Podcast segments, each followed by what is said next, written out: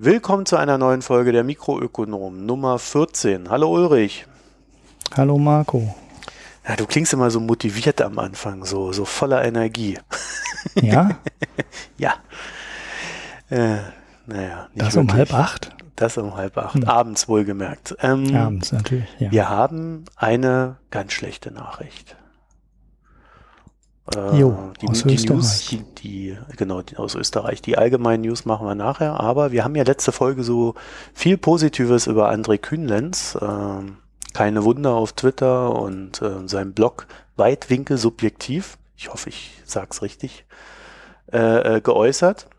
Und äh, André arbeitet beim Wirtschaftsblatt in Österreich. Also Österreich hat ein eigenes Wirtschaftsblatt. Zumindest bis zum 2. September, da erscheint die letzte Ausgabe, wie wir jetzt gestern vernommen haben. Das ja. Äh, ist ein herber Rückschlag für Österreich als Wirtschaftsmacht. Oder wie, wie soll man das nennen?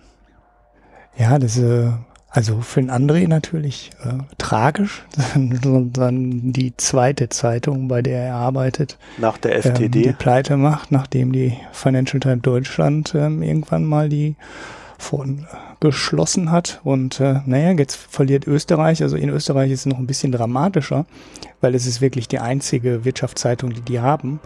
Und äh, oh, jetzt fliegt hier gerade ein Hubschrauber über mein Haus.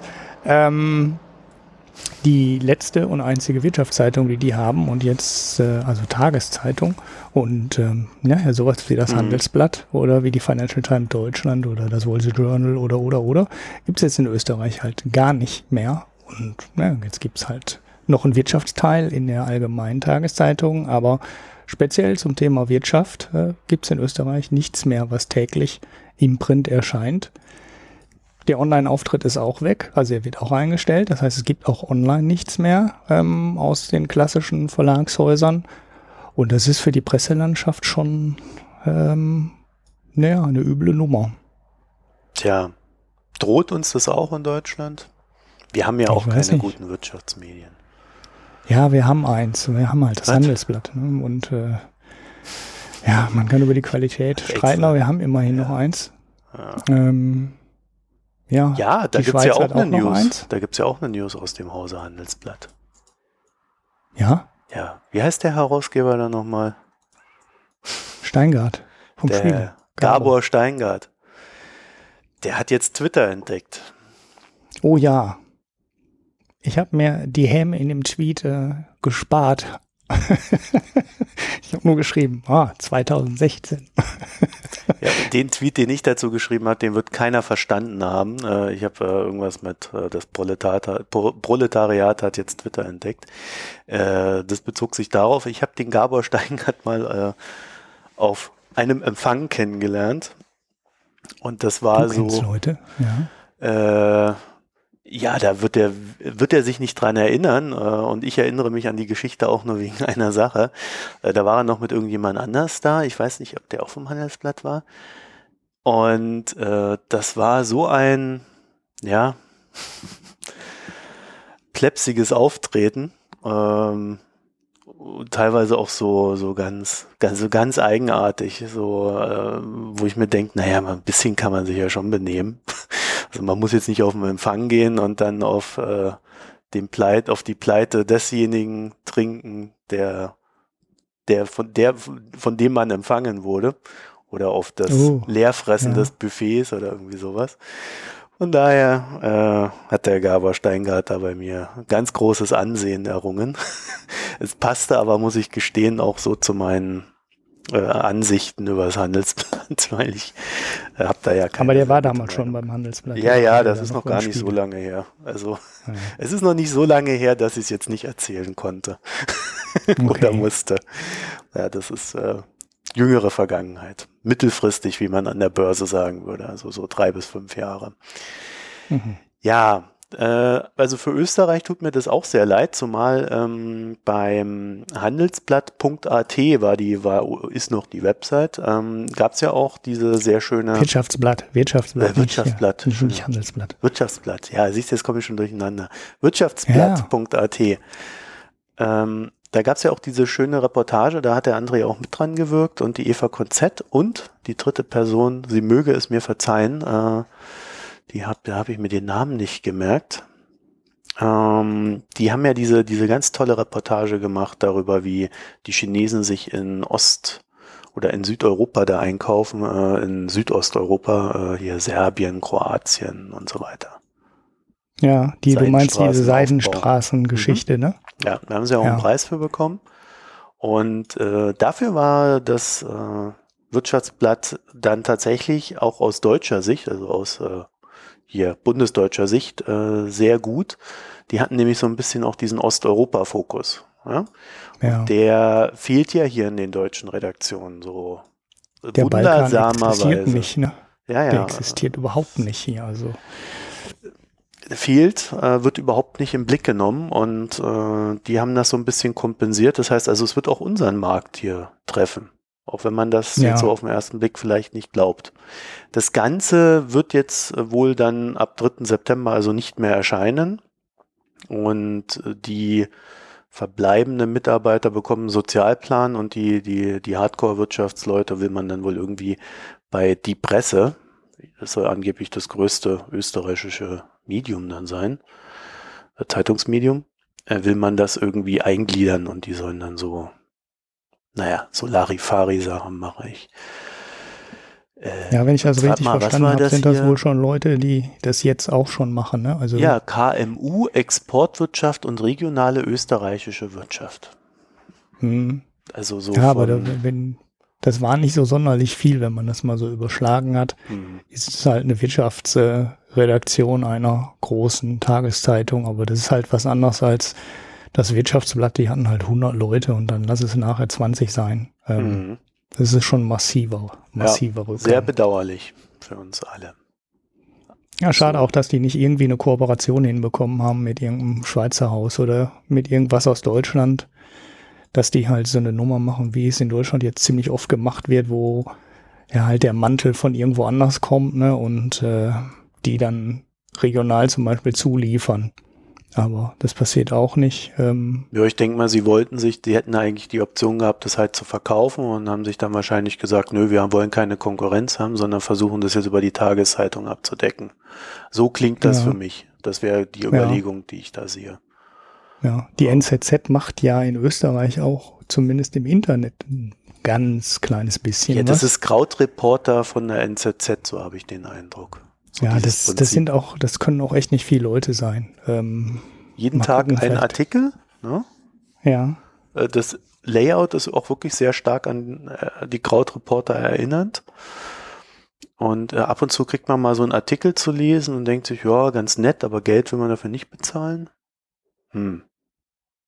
Ja, na, vielleicht versuchen sie die Lücke irgendwie zu schließen, aber keine Ahnung. Die haben heute Geschäftszahlen übrigens gemeldet, die NZZ, die Und? Für einen hauptsächlich einen, ähm, Tageszeitungskonzern überraschend gut aussahen. Also denen scheint es äh, gut zu gehen. Das ist auch eine gute Im Gegensatz Zeitung. zu vielen anderen. Hm? Also das ist auch eine gute Zeitung.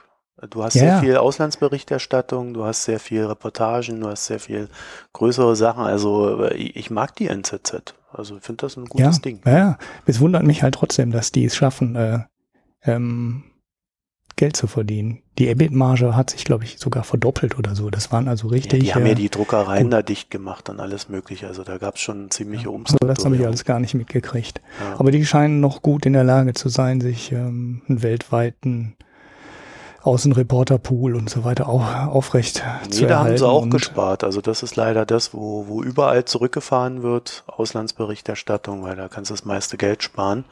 Mit sehr wenigen Schritten kann man da sehr viel Geld sparen, aber es geht dann natürlich auf Dauer alles zu Lasten der, des Weitblickes der Zeitung. Ich habe ja mal mhm. jemanden aus einer, aus einer großen deutschen Tageszeitung gehabt, der hat mir erzählt, dass sie immer so Probleme mit, mit diesen Auslandsreportern haben, weil die Auslandsreporter so, so eine Art Eigenleben entwickeln soll.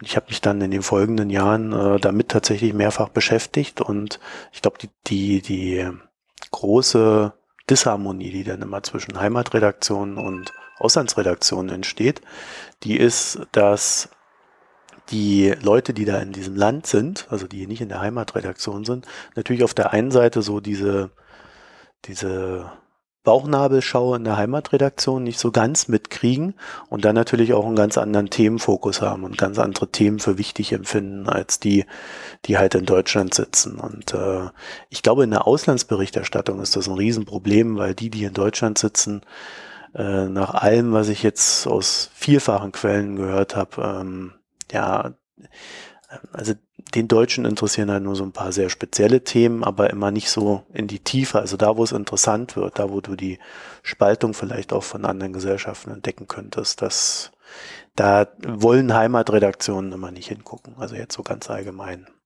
ist mhm. überall ein Problem. Ja, also mit diesem unerfreulichen Thema konnten wir dann gleich mal anfangen. Aber wir haben heute zwei Hauptthemen. Das ist einmal die Negativzinsen. Erste Auswirkungen und Beobachtung habe ich das genannt. Und das zweite, wie verdient man Geld mit Krediten an Mittellose? Und ich würde sagen, wir fangen mal mit den Negativzinsen an. Das passt ja dann auch ganz gut zu den Krediten hinten dran. Und äh, da hattest du irgendwas ausgegraben mit den Negativzinsen, ne? Ja, also ähm, geht die Welt jetzt unter? Ja, wir sitzen im Atomschutzbunker. Kennst du das schöne Lied? Äh, Hurra, diese Welt geht unter. Nein. Ähm, die Welt geht höchstwahrscheinlich nicht unter. Ähm, die, also hört man so. Ähm, aber es könnte gut sein, dass die, der ganze Effekt der Negativzinsen auf die Wirtschaft ähm, nicht so eintritt, äh, Negativeffekt habe ich jetzt gesagt, ähm, weil ich bei Negativzins bin, dass der Effekt auf die Wirtschaft nicht so eintritt, wie er eintreten sollte oder wie, wie sollte man er denn mal eintreten? gedacht hatte. Ja, ähm, also normalerweise sagt man, dass ähm, niedrige Zinsen die Wirtschaft beflügeln. Kredite werden billiger und die Firmen investieren mehr. So ganz, ganz verkürzt. So, jetzt sollte man ja eigentlich denken, wenn die Zinsen super niedrig sind, also sogar negativ, ähm, setzt der Effekt in unfassbarem Umfang ein und alle investieren wie verrückt. Mhm. Ähm, könnte, in bestimmten Bereichen passiert es auch, allerdings nur in den Bereichen, ähm, wo Leute direkt irgendwelche Sachen auf Kredit kaufen. Und da würde ich zwei Sachen nennen. Das eine sind Immobilien, da gehen die Preise halt wirklich spürbar nach oben weil die Kreditkosten sinken und das ist halt einer der Hauptkostenfaktoren bei Immobilien. Und der zweite Bereich, vielleicht etwas eingeschränkter, ähm, sind die Automobile. Äh, da kommen wir aber nachher nochmal drauf. Ähm, in allen anderen Bereichen sieht man diesen Effekt irgendwie nicht. Ähm, vor allem sieht man keine steigende Verschuldung bei den Unternehmen, die investieren sollen. Gut, da kommt dann die Überlegung wieder aus der anderen Ecke, ähm, warum investieren Unternehmen? Und ähm, Unternehmen äh, investieren, wenn sie Produkte verkaufen können. Ähm, sprich, die Verbraucher müssen, irgendjemand muss die Sachen kaufen, die die Unternehmen herstellen. Und genau da setzt jetzt möglicherweise der negative Effekt ein. Denn ähm, gibt da ein paar Volkswirte, die haben sich die Zahlen mal angeguckt und haben mal geschaut, ähm, was machen denn jetzt die Verbraucher? Also gehen die Verbraucher hin und fangen jetzt wirklich an, ähm, mehr zu konsumieren weil die Kredite ja nichts mehr kosten. Und man stellt fest, nein, die konsumieren nicht mehr. Und äh, dummerweise lässt sich in manchen Ländern, also gerade in denen, die schon länger sehr niedrige und teilweise negative Zinsen haben, sogar ein gegenläufiger Effekt feststellen. Ähm, die Schweiz ist zum Beispiel untersucht worden und in der Schweiz ist die Sparrate, also das, was ein Haushalt im Durchschnitt monatlich zur Seite legt, ähm, gestiegen. Das gleiche in Schweden. Ähm, in Dänemark ist es extrem, ist sogar, die Sparrate war negativ und ist inzwischen wieder auf über acht Prozent gestiegen. Das ist äh, ein Wert, den die Dänen noch nie hatten in den letzten 20 Jahren. Also noch nie hat, hat, haben die Dänen im Schnitt so viel gespart wie heute. Und äh, das ist genau das Gegenteil von dem, was man mit einer Niedrigzinspolitik eigentlich erreichen will, weil man will ja erreichen, dass mehr Geld in die Wirtschaft kommt, dass mehr Kredite ähm, aufgenommen werden und mehr Geld im Umlauf ist und damit investiert und konsumiert wird. Und jetzt zeigt sich bei der Beobachtung der Länder, die wirklich niedrige Zinsen haben, dass es nicht passiert. Also jetzt muss ich aber mal einhaken, weil Du, du, Ja. du überraschst mich jetzt etwas da mit diesen, mit diesen Ausführungen. Ähm, warum haben wir denn niedrige Zinsen? Vielleicht mal so gefragt. Naja, weil die EZB das will.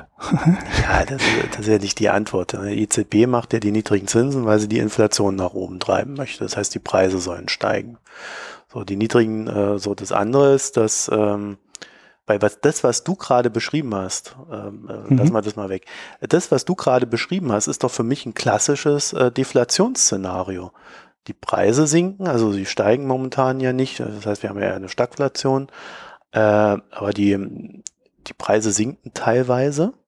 Die Zinsen sind niedrig, auch um die Preise zu, äh, äh, zu animieren, nach oben zu gehen. Also das heißt, über die Kredite ne, die Nachfrage zu steigern, sodass die, sodass die Preise auch gesteigert werden können. Und äh, die Reaktion der Menschen auf die äh, stagnierenden bis teilweise fallenden Preise ist, wir sparen. Das ist, das ist das klassische Deflationsszenario. Ja. Und äh, ich Ja. verstehe gar nicht, wer auf die Idee gekommen ist, ähm, dass, dass äh, das anders sein könnte. Naja, die EZB, ne? Also ich meine, Nee, nee, nee, nee. Das hatten wir aber in einer unserer ersten Folgen, wenn nicht sogar in der allerersten, dass die EZB äh, vor allen Dingen die Bankenkrise bekämpft. Die EZB äh, ist ja nicht da, also die EZB hat momentan nicht das Ziel, die Wirtschaft anzukurbeln, sondern sie will die ganzen faulen Kredite aus den Banken rausbekommen. ja, das hat ist ja alles nicht, ähm, also es, ähm, alles hat immer mehrere Faktoren. Naja, Also, ich, worauf ich darauf hinaus will, ist, dass die Grundannahme der Untersuchung ja einfach schon falsch sein könnte. Hm, Weil sie behaupten Ja, ja, also- dass etwas nicht passiert, was Ja. äh, passieren sollte. Aber wahrscheinlich haben sie einfach, äh, also zumindest so wie jetzt mein Eindruck ist, äh, haben sie scheinbar jetzt einfach die falsche Annahme von vorne weg gehabt, weil sie das Szenario nicht richtig eingeschätzt haben. Ja, gut, da, da kann, also mm, ich würde nicht sagen, dass es ähm, einen äh, singulären Grund gibt, warum die Hm. EZB die Zinsen gesenkt hat. Also ich glaube, der Aspekt, den du genannt hast, dass die die ähm, ähm, faulen Kredite aus den Bankbilanzen raushaben wollen, ähm, sicherlich einer ist. Der zweite ist, die wollen die Inflation hochhaben, äh, also wieder ist ja auf das, Ziel. ähm, ja. angestrebte Niveau. Haben. Ähm, und der dritte Effekt wäre halt, äh, der auch eben dabei helfen kann, ist, wir wollen ähm, den Verbrauch ankurbeln, weil steigender, Ver äh, steigender Konsum und steigende Investitionen sind halt auch Sachen, die äh, für steigende Preise dann am Ende irgendwann sorgen. Ähm, Ja, aber für steigende genau, Beschäftigung sorgen und steigende Preise sorgen. Ja.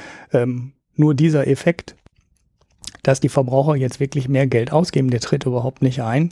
Und äh, das Interessante dabei ist ja, dass sogar das Gegenteil eintritt. Sie sparen. Und die Begründung dahinter von den Leuten ist halt auch so, so, so einfach wie überzeugend. Ähm, die stellen jetzt halt ihre Zinsen, ähm, die sehen jetzt halt, was sie für die Altersvorsorge zurücklegen müssen. Ja. Und inzwischen werden die Kalkulationen für die Altersvorsorge halt anders gemacht, weil man nicht mehr sagen kann, wir haben 8% Rendite und 4% gibt sicher, Mhm. ähm, sondern man kann da überhaupt nichts mehr annehmen. Der Garantiezins der Versicherung ist von, ne, woher kommt der? Von 4% ähm, auf inzwischen quasi nichts mehr zusammengeschrumpft worden. Ich kenne die genau, habe die genaue Zahl jetzt gerade nicht im Kopf. Mhm. Und die Leute merken einfach, wenn ich in der Altersvorsorge in 30 Jahren so viel Geld haben will, wie ich das plane, muss ich viel mehr. Geld Zur Seite legen.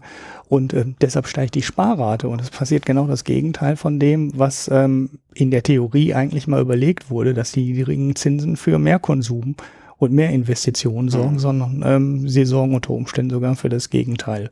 Ja, hatten Das wir aber auch in einer unserer ersten Folgen, da waren wir auch beide Ja. ziemlich ein, einer ich habe ja auch nicht gesagt, dass ja. das alles total neue Erkenntnisse Ja, sind. Ich die- fand halt nur ganz interessant, dass da jetzt mal eine Grafik drin war und mal wirklich geschaut wurde, was ist denn in Schweden passiert, was in Dänemark passiert, was in Japan passiert.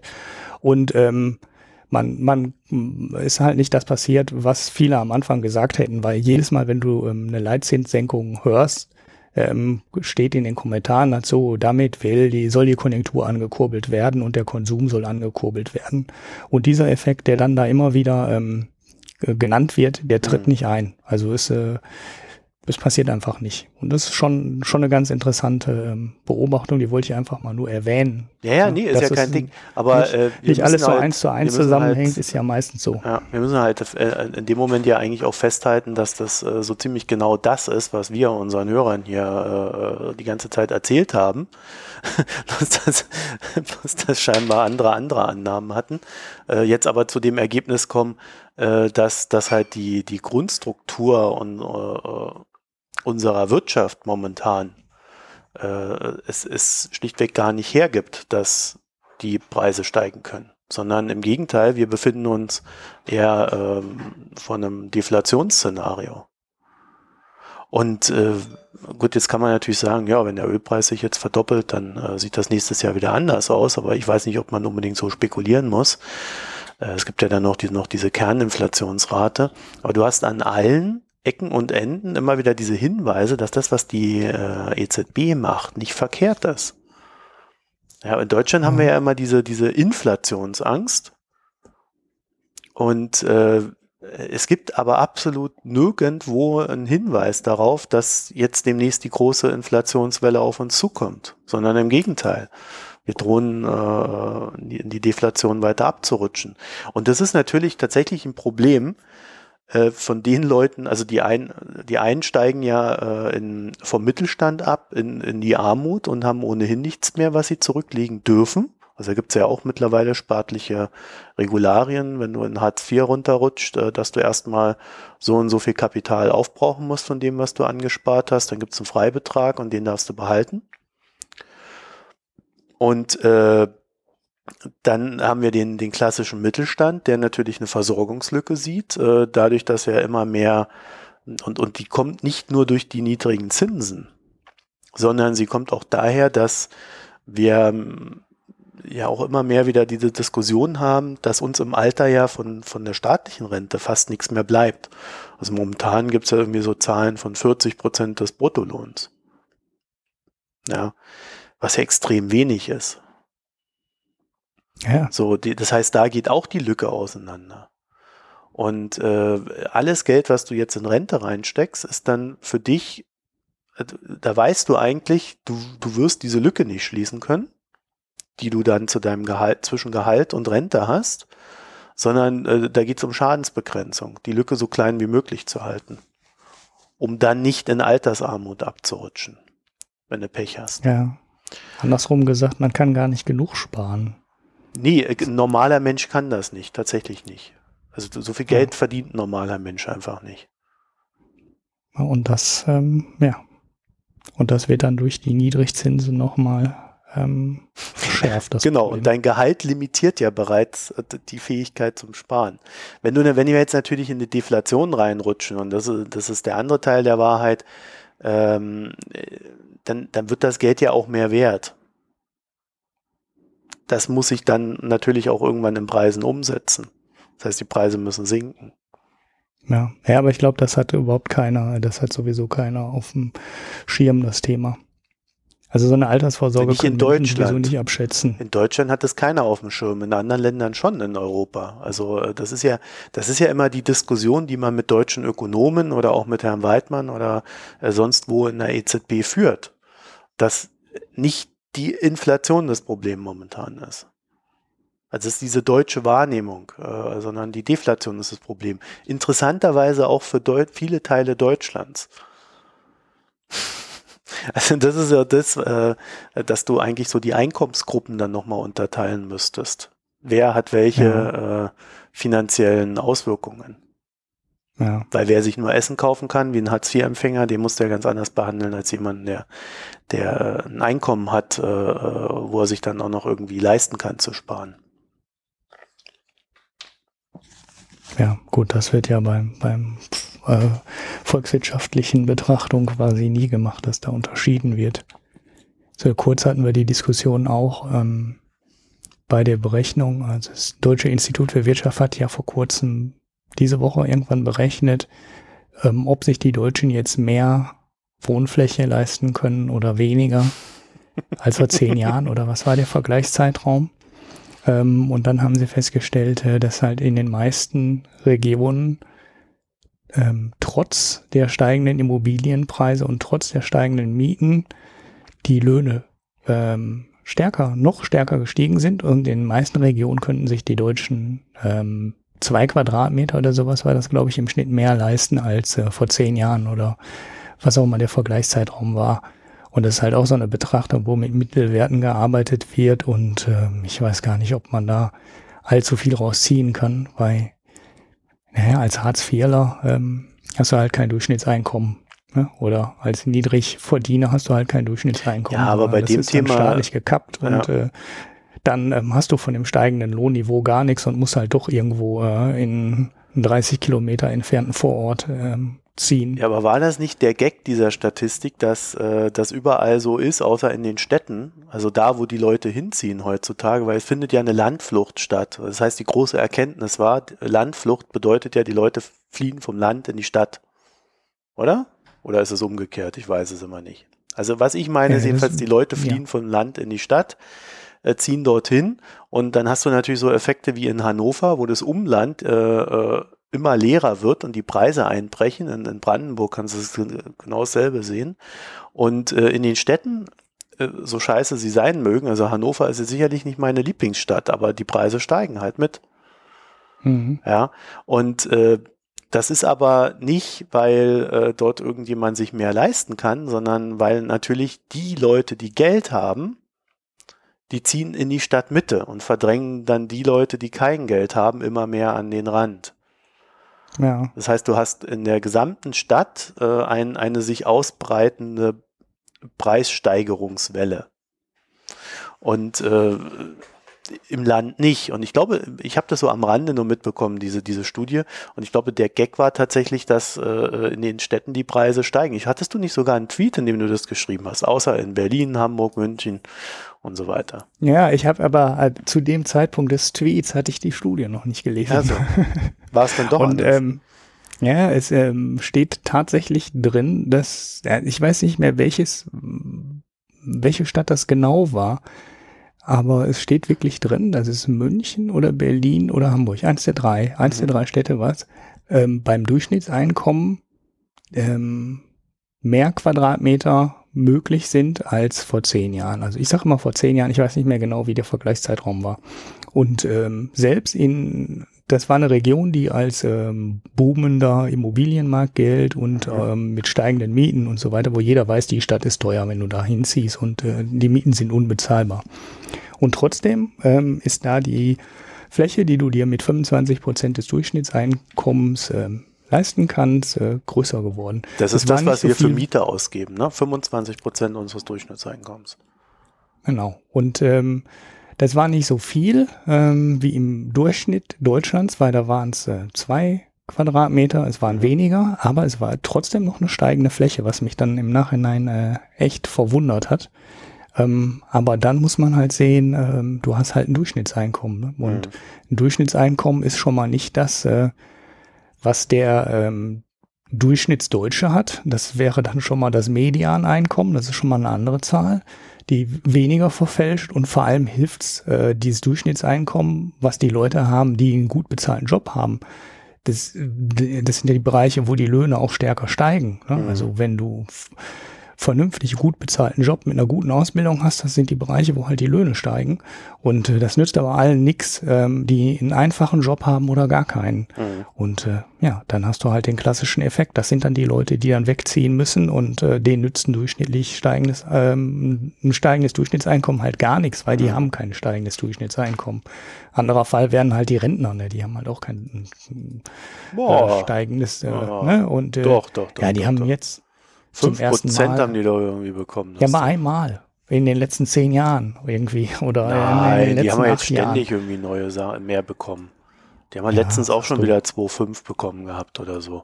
Also es mag sein, dass die jetzt nicht überprivilegiert sind, aber äh, ich glaube, den, den, den Rentnern geht's viel besser noch als äh, so einem Hartz-IV-Empfänger, der ja kaum, kaum Erhöhung da von seinem, seinem Ja, ja da gut, das bekommt, ist, das ja. ist unbestritten. Also Ja, und auch im Niedriglohnsektor gibt's ja keine Lohnerhöhungen. Also ich habe da letztens irgendwie sogar gelesen, bei den, bei den 8,50 Euro Mindestlohn, das hat auch kaum Effekte gehabt. Ja. ja. Aber äh, äh, wenn wir so, schon so schön über Immobilien reden, äh, es ist ja bei Immobilien tatsächlich so, dass äh, unter anderem deswegen auch hier wenig Inflation erzeugt wird, weil so wenig Immobilien gebaut werden. Also äh, du hast halt in den Städten so ein bisschen Wohnungsbau, es ist aber wirklich nicht viel. Und ähm, die ganzen Wohnimmobilien-Deals der letzten Jahre, die großen, äh, das waren alles Kauf und Verkauf von Wohnungen, also Wohnungseinheiten. Äh, erst jetzt habe ich letztens vor, vor zwei Monaten oder so, habe ich jetzt zum ersten Mal äh, wieder von einem Neubau gehört, größerer Natur. Also das ist eine ganz komische Geschichte, da wird momentan nur Geld hin und her geschoben. Es wird aber keinen, kein, keine Wirtschaftsaktivität damit erzeugt. Ja. Und das ist natürlich auch, das geht auch der EZB völlig gegen den Strich, weil mit äh, Immobilienbau oder äh, generell äh, mit Bau kannst du immer, äh, kannst du eigentlich, hast du eigentlich immer den größten Hebel auf alles. Bloß da passiert sehr wenig und gerade Deutschland, wo noch Geld da ist, äh, Schäuble spart sich ja auch bei der Infrastruktur zu Tode. Ähm, da wird man auch irgendwann die Rechnung serviert bekommen. Aber gerade da, wo man also Wirtschaftswachstum erzeugen könnte, wo die Hebel sind, werden sie nicht angesetzt. Das äh, schlägt sich dann natürlich auch wieder auf die, auf die Inflation oder auf die drohende Deflation dann irgendwann nieder. Ja, aber gut, der Markt, weiß ich nicht, ob das wirklich der wäre, der die Inflation treibt, weil so wie ich das, naja, deutschlandweit ist es schwierig zu beurteilen, aber zumindest in den Ballungsregionen sorgt ja ähm, genau das Gegenteil für Inflation, nämlich zu wenig Wohnraum und dadurch so stark steigende Preise ähm, da wäre die Inflation ja sofort weg, wenn die Leute bauen dürften, wie sie wollten. Ja gut, das darf man ja in Deutschland eh nicht. Ja, aber das ist das Hauptproblem an den Immobilien, an den Immobilienmärkten, ne? dass halt die, dass du halt nicht bauen darfst. Naja, also man den, kann das die ja. Die Fläche ist halt sehr beschränkt und ja, äh, deshalb gehen Geld, Preise was, durch die Decke. Das Geld, was da frei, ja, weil viele jetzt natürlich dann sehen, äh, ich erziele keine Rendite mehr. Also die Leute, die sich, die, die sich überhaupt darüber einen Kopf machen müssen, ja, oder können, mhm. äh, die sagen halt, okay, ich, ich kaufe mir jetzt eine Immobilie in der Stadt, weil das ist das Beste, was mir passieren könnte. Also gut, wer, wer um 2000 rum in, in Berlin Immobilie gekauft hat, der hat jetzt ausgesorgt. Ja. ja. An der richtigen Stelle. Oder in München. Oder mhm. in München, ja. Also, das ist schon, aber das Geld, was du, frei werden würde, wenn diese, wenn, wenn wir ausreichend Immobilien hätten, ja, also diese, diese Preissteigerungen da nicht äh, gerade durchmachen müssten. Weil die Leute ticken ja schon auch so, dass sie sagen, ich möchte gerne in meiner Wohnung bleiben, ich will nicht umziehen, ich bin hier heimisch in meinem Stadtteil und sonst was. Und dann ziehen sie das natürlich so lang wie möglich hinaus, aus der Wohnung rauszugehen. Und da verlieren sie auch das meiste Geld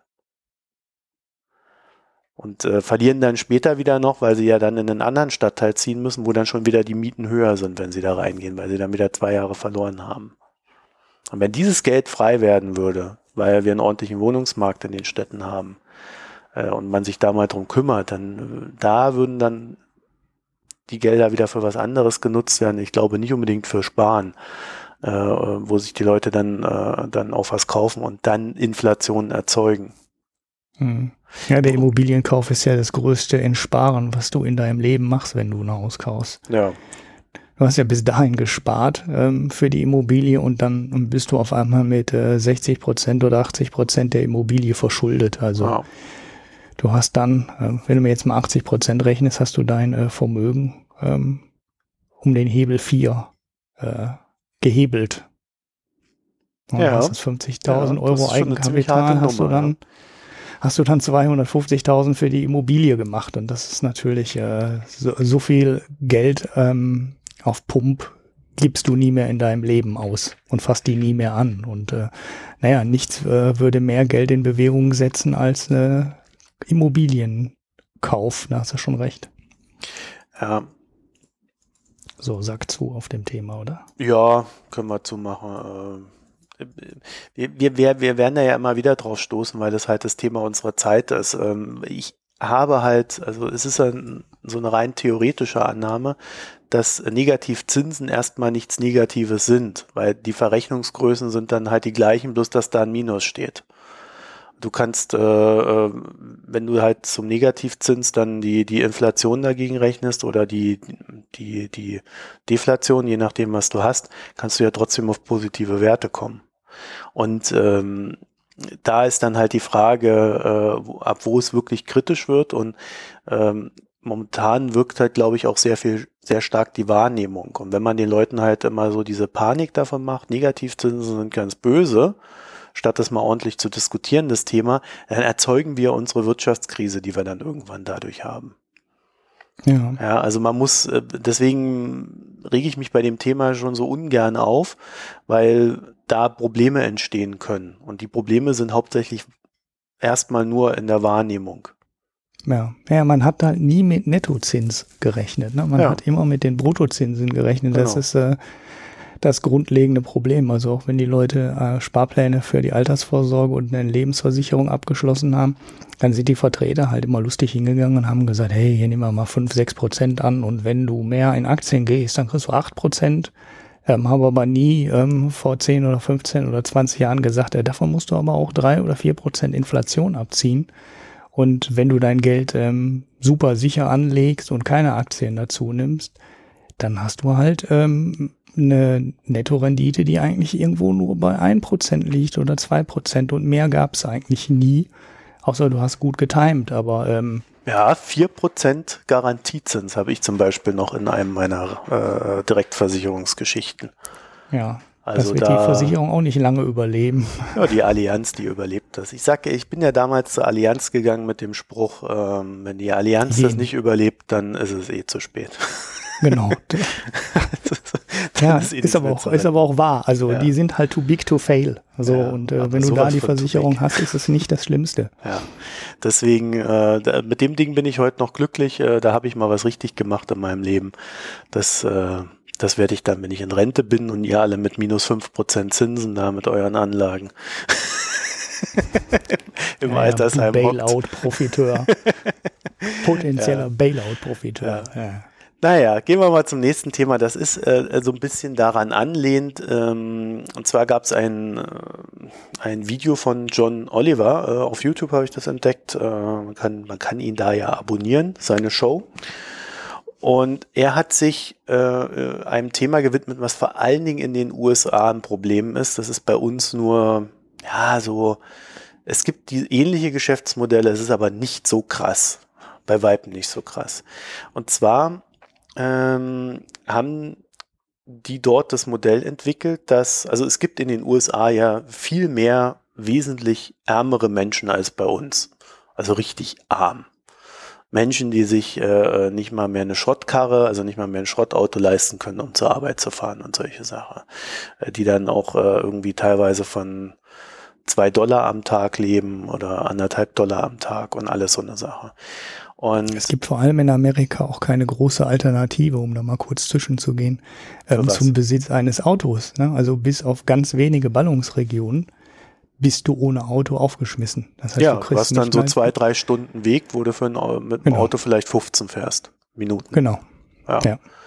Es gibt äh, kein ÖPNV im vernünftigen. Ja, Maße. das ist sehr rudimentär. Ja. Und ähm, es gibt in den USA aber trotzdem einen, einen florierenden Kreditmarkt für Menschen, die kein Geld haben. Und zwar äh, basiert er auf Autos. Also es, ein, ein, es gibt mehrere Märkte, aber wir widmen uns heute mal diesem Autoding äh, und, und nehmen das beispielhaft für alles. Und ich glaube, das ist so ein Lehrstück auch, äh, wie man mit Krediten umgehen muss oder worauf man achten muss. Und zwar ähm, äh, kriegen die ein Auto, auch wenn sie keine Bonität haben, zu einem, ja, sagen wir mal, ich glaube sogar zu einem anständigen Preis. Ja, lass es mal so 3000 Dollar sein. Und dann äh, kriegen sie dafür aber irrsinnige Zinsen aufgehalst. So 25 bis 35 Prozent. Es gibt so Zahlen. Und ähm, die Autos, die an die verkauft werden, äh, sind, ja, ich würde sagen, Schrott. Das heißt, du kriegst ein Schrottauto für einen hohen Preis mit einem extrem hohen Zins. Und wenn, und du bezahlst, solange du dieses Auto bezahlen kannst, zahlst du das ab, aber du hast natürlich absolut gar keine Chance, dieses Auto jemals abzuzahlen, weil einfach die Zinsen zu hoch sind. Äh, und du ja kein Geld hast. So, das heißt, die Leute zahlen so lange, wie sie zahlen können und geben das Auto dann zurück, wenn sie pleite sind. Ja, ja, oder es wird ihnen weggenommen. Ja. ja, dann geben sie es zurück oder äh, wenn sie nicht mehr bezahlen, kommt jemand vorbei und holt das Auto zurück. Wer GTA 5 gespielt hat, wird es aus eigener Spielerfahrung kennen. Da gibt es nämlich am Anfang so eine Szene, wo man sowas macht. da holt man ein Auto zurück. Und diese Autos, und, und das ist eigentlich der Gag an, der, an, an, an diesem ganzen Ding, John Oliver hat da irgendwie ein Auto aufgetan, was ich, ich, ich weiß nicht mehr wirklich wie oft, ich meine so um die 15 Mal oder so oder, oder über 10 Mal wurde das Auto verliehen, wieder zurückgeholt, verliehen, wieder zurückgeholt, verliehen, wieder zurückgeholt. Und äh, die haben sich halt an den Zinsen äh, und an den Ersteinzahlungen und sonst sowas haben die sich halt echt gesund gestoßen und das Auto zu einem Vielfachen seines Marktwertes verkauft. Ja, die Konjunktur auch angekurbelt, könnte ich jetzt sagen. Ähm, aber es, äh, die, die Zahlen da drin waren schon. Die Zahlen schon sind übel. beeindruckend. Und zwar ja von allen Autokrediten, die in den USA vergeben werden, betrifft das 25 Prozent.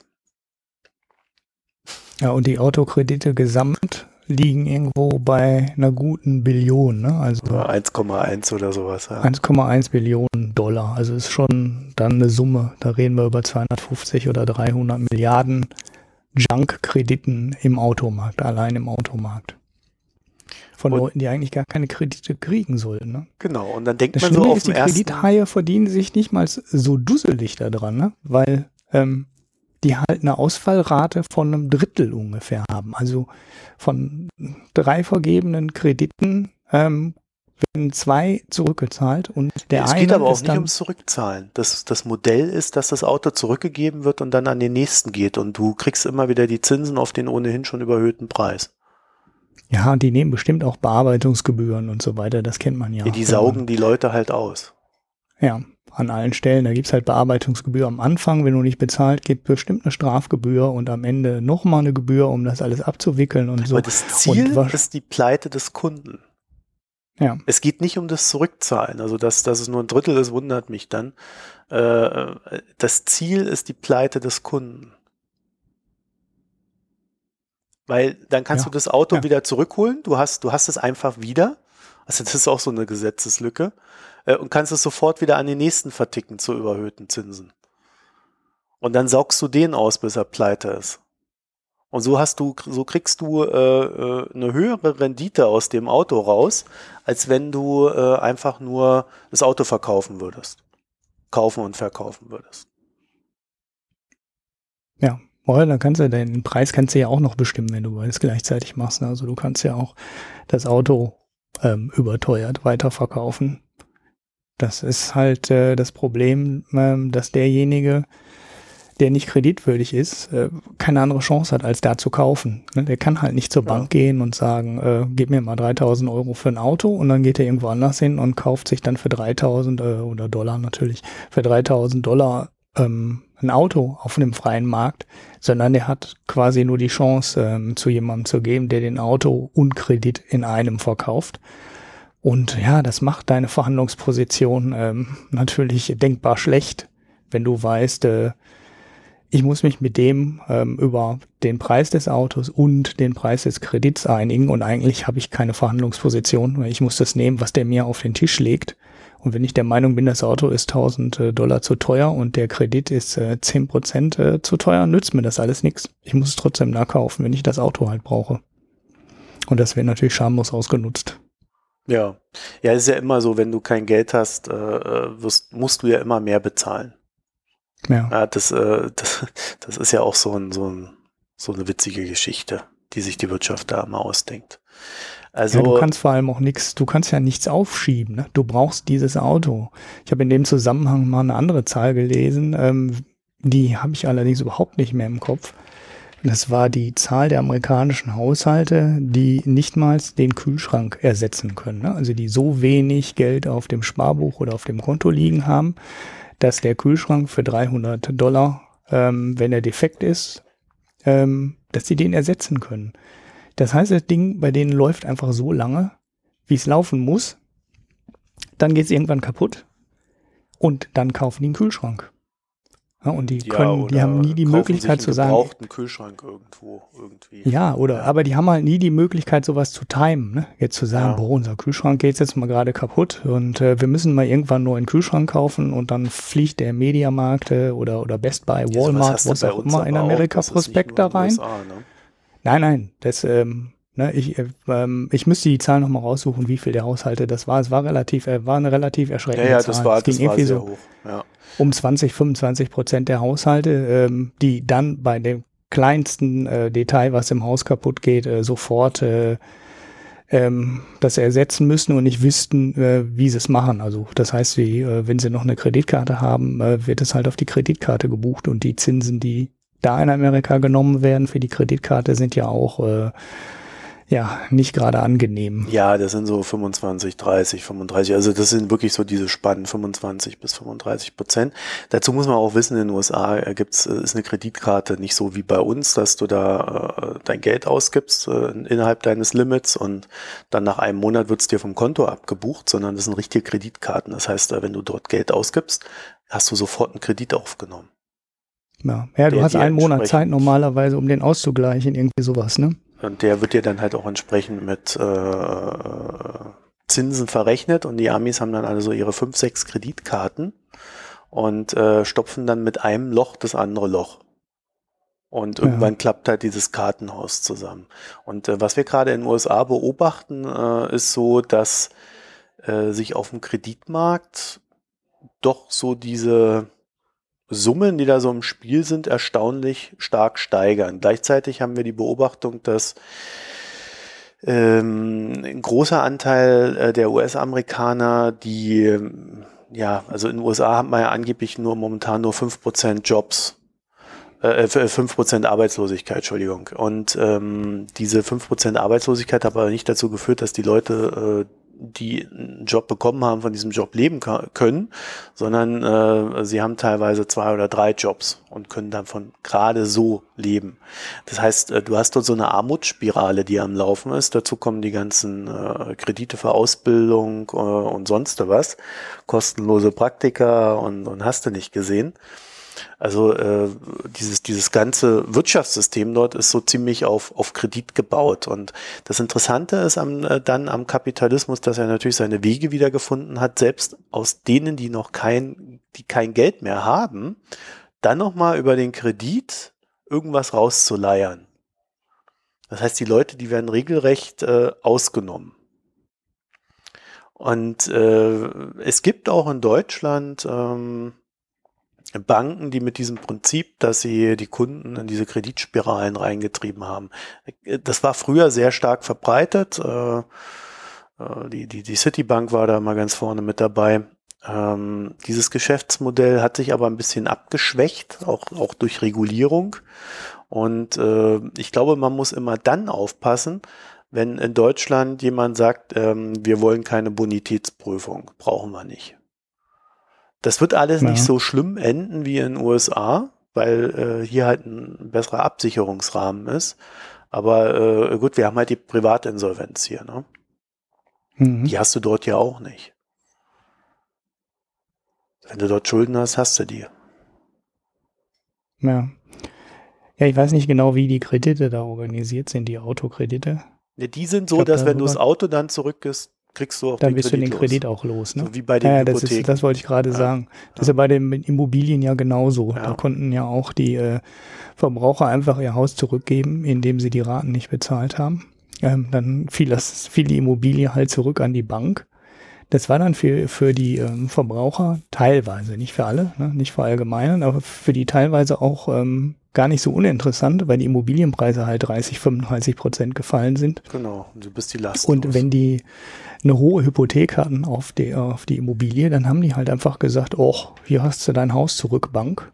Hm. Ähm, und dann war der Kredit damit automatisch getilgt und die Bank hatte auf einmal ähm, eine Immobilie in den äh, Büchern stehen, die viel weniger wert war als der Kredit, mhm. dann ausmachte. Das heißt, da haben, konnten die Verbraucher relativ einfach ihre Immobilien Fehlspekulation an die Bank zurückgehen. Also da gibt es auch die andere, gibt es auch die andere. Ja, Seite. ja, es gibt auch Profiteure von der Entwicklung. Ja. ja, aber diese Kreditkartennummer in Amerika ist natürlich trotzdem ziemlich übel.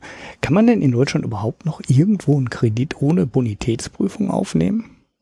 Also geht das noch? Ja, ich meine, der Markt ist doch jetzt so reguliert, dass du bei einer Bank kriegst du doch nichts mehr. Nee, bei einer Bank nicht, aber es gibt halt so unseriöse Anbieter, die dir ähm, äh, also es gibt noch ein anderes Geschäftsmodell in der Hinsicht. Ähm, und zwar das Geschäftsmodell, dass jemand dir anbietet, dass er dir einen Kredit gibt ohne Bonitätsprüfung. Und äh, wenn du dann in dieses Ding reingehst, äh, stellt man dir Bearbeitungsgebühren in Rechnung und verweigert dir am Ende dann doch den Kredit. Ja, naja gut, das ist dann die, das ist dann ja schon ganz nah am Betrug. Aber ich meine so ähm, ja. wie in Amerika jetzt, dass du sagen kannst, äh, dass du ohne Bonitätsprüfung noch einen Kredit bekommst, das geht ja eigentlich nicht mehr. Also du kriegst ja auch ein Auto oder äh, ja selbst ein Möbel kriegst du doch ohne Bonitätsprüfung also nicht mehr. Wenn ich gekauft. bei Google hier Kredit ohne Schufa eingebe. Ja, Okay, geben tut's die immer, aber das ist, ist das ein relevanter Markt? Also in Amerika ist halt nee, dieser Kreditkartenmarkt, ähm, genau, also in Amerika ist, halt, ist, aber diese Kreditkarte spürbar. Ja, ne? also weil die Verbraucherkredite, das ist halt eine Summe in Amerika. Ja, weil die, weil die eine andere Historie haben als wir. Ja. Also die machen das halt. Ja, ich wollte das jetzt nur mal, wollte das jetzt nur mal vergleichen. Die Frage nur, ist, nee, die Frage ist ja. eine andere. Kommen wir da jetzt hin? Ja, weil, ja, ich, weiß wir, nicht. ich glaube eher nicht, weil. Na, wieso denn nicht? Es kann ja keiner mehr vergeben. Ja, doch. Gib das doch mal ein. Kredit ohne Schufa. Kriegst du sofort. Du kriegst da auch ja, schon Geld. Die Zinsen sind natürlich der Knaller. Ja, aber dann machst du Privatinsolvenz und dann. Ja, nein, ja, gut, dann machst du Privatinsolvenz. Äh, in den USA gibt es halt dein Auto zurück. Also ich ja, meine, so Privatinsolvenz. Schulden ja nicht los. Ja, aber eine Privat. Nee, die äh, Kreditkartenschulden nicht. Aber weißt du, so eine Privatinsolvenz ist ja auch in Deutschland kein Spaß. Also du bist da, nee, nee. du bist bis zu zehn Jahre damit in der Schufa drin. Du hast äh, sechs, sechs, ich glaube auf sechs Jahre wurde es jetzt gesenkt. Sieben, ja, ne? Das waren ja. sieben und es wurde ja. dann auf sechs gesenkt. Ach so, okay. Äh, aber äh, du, du, hast dann eine Wohlverhaltenspflicht, du hast dann ähm, dein, dein Einkommen wird äh, runtergestaucht auf das Lebensnotwendige und der Rest geht an die Gläubiger. Also das ist keine angenehme Geschichte. Ja? Du kommst natürlich über die, die Kredit, äh, über diese Kredite ohne Schufa und so kommst du natürlich schon in so eine Spirale rein. Ja, das kann schnell gehen. Da muss ja halt nur sowas passieren. Ne? Dir geht irgendwas Größeres kaputt und du brauchst das. Also es gibt sie, sie ist aber, sie sind, äh, es, sie sind in Deutschland kein, kein so großer Markt. Äh, ich habe halt die These jetzt, wo wir, wo es uns nicht mehr so gut geht, wo wir ein, eine wachsende Anzahl an Menschen haben, die kein großes Einkommen mehr haben, äh, wird dieser Markt stark wachsen. Und dann ist halt die Frage, äh, schlägt irgendwann die Regulierung dazu? Und sagt, nö, gibt's nicht ohne Schufa. Ja.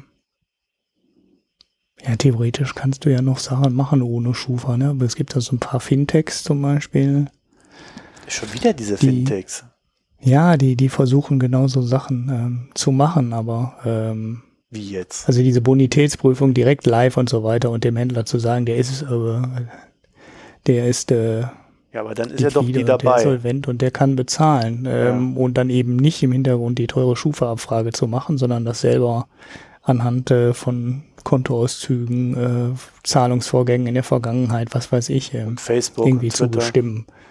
So, die können jetzt natürlich, äh, die könnten natürlich dann die Schrauben locker. Ne? Theoretisch denkbar ist das ja schon, ne? wenn irgendjemand sagt, ja, mach mal die Bonitätsprüfung ein bisschen lockerer, dann würden die an der Stelle mehr Kredit vergeben als bisher.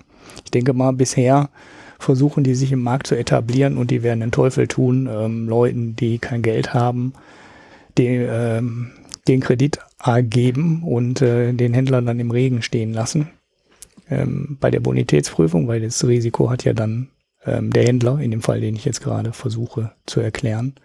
Ähm, aber das könnte sich ja ändern, hast du schon recht. Also die sitzen dann an den Schrauben und die könnten dann noch sagen, so jetzt machen wir die Kreditvergabe halt ein bisschen lockerer so wie die Banken das auch schon mal strenger und äh, weniger streng handhaben. Das ist ja auch immer so ein, hm. so ein klassischer also, Zyklus. Das, was N26 da macht, mit diesen 10 Euro und 1,99 Depotgebühren, das ist zum Beispiel ein Geschäftsmodell, äh, auch wenn sie da selber nicht dran verdienen, bei dem halt jemand äh, daran verdient, dass jemand, der wenig Geld hat, äh, äh unbedingt eine Anlage machen will und äh, dadurch aber ins Minus kommt. Das ist, das wäre so für mich so ein klassisches Geschäftsmodell. In, in, Deutschland geht halt viel über Gebühren. Das ist, das ist im Endeffekt wie beim islamischen Banking. Ja, die haben keine Zinsen, dafür haben sie Gebühren. Ja, ja also du, du kannst es ja immer irgendwie umgehen und dann gibt es zwar diese, äh, auch bei Kreditzinsen gibt es ja äh, bei uns das Wucherverbot und solche Geschichten, aber das heißt ja nicht, dass du äh, nicht hohe Zinsen aufrufen kannst. Ja, ich meine, guck dir mal die Dispo-Kredite an. 14 Prozent auf ja. dem Dispo, ja, wollte ich gerade sagen. Das hat ja mit dem äh, Negativzins der EZB auch nichts zu tun. Ja. Also guck dir die Kreditkartenzinsen an, äh, da bist du ja auch mal schnell bei 18 bis 26. Also äh, das scheint auch in Deutschland gibt es da einen recht großen Spielraum und äh, wir, wir, wir sind halt von der, von der Grundstruktur her sind wir erst seit so, so seit, ja, ich glaube seit seit 90ern ist das sehr stark geworden. Äh, hat in den 80ern begonnen, also 1980ern begonnen, äh, dass überhaupt der Kredit für Konsum in Deutschland ein Thema wurde. Was, was in den USA ja schon wesentlich früher angefangen hat, ist ja dann erst zu uns rübergeschwappt und hat ähm, seit 2000 hat das so einen, so einen richtig festen Stand überhaupt, diese Konsumerkredite. Ja, ja, Autos wurden früher auch nicht auf Kredit gekauft in Deutschland. Ne? Also vor 20, 25 oder 30 Jahren, da gab's das nicht. So, und ja, heute wird ja. nicht 40.000 Euro gekostet, ne? Ja, ja, aber da, genau. Deshalb können sich die Leute die Autos ja auch heute leisten. Früher hat man, äh, hat der Großteil der Leute das Auto bar bezahlt und ähm, heute wird der Großteil finanziert. Das hat sich total gedreht. Also geleast ist ja im Endeffekt auch nur eine Finanzierung. Ja, ähm, ja das, also deswegen haben wir das, das Thema total auch, gewendet. Deswegen haben wir das Thema auch drin, weil äh, ich glaube, es ist schon wichtig, dass wir uns damit beschäftigen, äh, wo sind da so die Fallen und äh, wo, worauf muss man aufpassen. Und das, äh, sagen wir mal so, ich glaube, in Deutschland ist es halt so, dass diese ganzen Sachen, die in den USA gemacht werden, die kommen zu uns immer irgendwann. Das, äh, das hat manchmal sind das drei, vier Jahre, was sie brauchen, manchmal sind es irgendwie 20, 30 Jahre, aber es schwappt immer rüber, weil wir, weil wir halt sehr affin gegenüber, also kulturell auch affin gegenüber den USA sind und, und dann halt auch diese Sachen adaptieren. Ja, das andere, ja, uns reden auch halt genug Leute ein, dass das amerikanische neoliberale Wirtschaftsmodell das überlegene ist, ähm, wo man auch äh, ja eigentlich gegen angehen müsste. Ja. Machen wir mal meine anderen Folge. Ja, nee, das machen wir nachher noch, äh, weil wir müssen ja noch eine Ergänzung zu, zu, zu äh, letzt, zur letzten Folge nachreichen und ein paar Hörerfeedbacks be beackern. Und äh, da kommt es auch, wir können es eigentlich auch jetzt machen, wenn wir eh schon bei dem Thema sind, äh, weil da kommt es dann rein. Und zwar habe ich letzte Folge äh, hatten wir dieses schöne Thema mit äh, wie und ja, wie, wie Fondsgesellschaften äh, auf, auf den Markt einwirken. Äh, und und äh, da gab es ja die These bei der FAZ, dass äh, sie äh, quasi, quasi Kartelle schaffen. Ja, also gefühlt, also Kartelle durch Subkommunikation. Ich weiß gar nicht mehr, wie man das gescheit ausdrücken könnte. Und äh, ich habe dann erzählt, dass ähm, ich nicht glaube, dass dieser Druck von den Fondsgesellschaften direkt oder indirekt ausgeübt wird, sondern dass halt einfach so, so eine Ideologie dahinter steckt. Und mir ist dann so im Nachhinein eingefallen, äh, es gibt, gibt eine schöne Geschichte, die ich kenne, äh, die ist bei einem großen deutschen Unternehmen. Wir können es ruhig sagen, äh, bei VW ist das so. Und zwar kannst du bei VW, äh, wenn du dort angestellt bist, sagen, ah, ich fühle mich zu höheren Dingen berufen. Mhm. Und dann, ich möchte Manager werden. Und das kann jeder machen. Und äh, dann wirst du für, für so ein Wochenende auf so ein äh, auf so einem ja, Trainingsplatz oder ich will jetzt nicht sagen einsame Insel, aber du wirst da halt irgendwo hingekarrt und machst da so ein Training und dort wirst du lauter Psychotests und Fragen und sonst noch was unterzogen. Mhm. Und da haben die ein Modell entwickelt, anhand dessen sie glauben zu erkennen, wer für Führungsaufgaben geeignet ist. Und in diesem Wochenende, das kannst du einmal im Jahr mitmachen. Du kannst auch so oft wie du willst da mitmachen. Das ist völlige Chancengleichheit.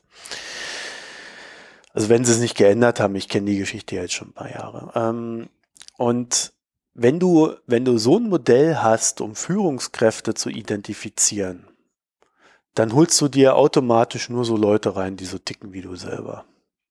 Weil du einen genauen Rahmen festlegst, wie so ein Führungsmensch zu ticken hat. Und äh, dann gibt's noch so diese anderen äh, Beobachtungen, wie dass wer in der deutschen Wirtschaft äh, Vorstand werden will, der hat am besten eine Frau und äh, ein bis zwei Kinder. Ja, also so, ja. so Role Models. Und, ja, das ähm, ist in der Politik ja nicht anders. Ja. Und äh, da, da gibt es so ein ganz enges Korsett für Menschen, die in unserer Gesellschaft so richtig nach oben wollen. Und äh, in dem hat das stattzufinden. Und dann gibt es natürlich mal ab und zu so Ausreißer, das äh, so, so Gerhard Schröder mäßig, ja, oder auch Joschka Fischer, äh, die dann, ja, sich dann auch irgendwie auch so benehmen. so ausreißermäßig.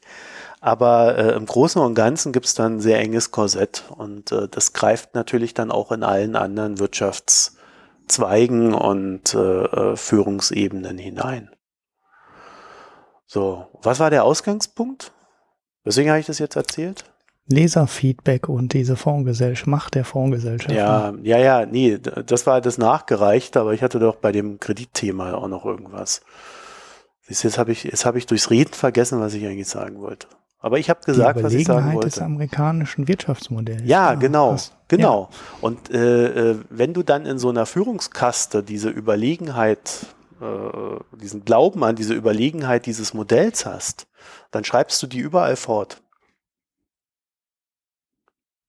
Ja, die, also, du hast halt auch die Selbstbestätigung ja. irgendwann da drin, genau. ne? weil kommen halt die gleichen Leute da rein und das kann es man dann so schön. Äh, mehr. Ja, es gibt dann, äh, man macht sich von außen dann lustig mit so Buzzword-Bingo-Geschichten, ähm, weil alle die gleichen Begrifflichkeiten benutzen und alle gleich argumentieren. Ähm, aber das ist innerhalb so einer Firma ist das gar nicht lustig. Also Dilbert ist nicht lustig, wenn du in so einer Firma steckst, wo Dilbert arbeitet. Und das tun, glaube ich, ziemlich viele Leute. Ich habe ja, ich habe ja dazu immer so die ein bisschen so die These gehabt, äh, wir nach der Trennung von Kirche und Staat brauchen wir jetzt noch die Trennung von Wirtschaft und Staat.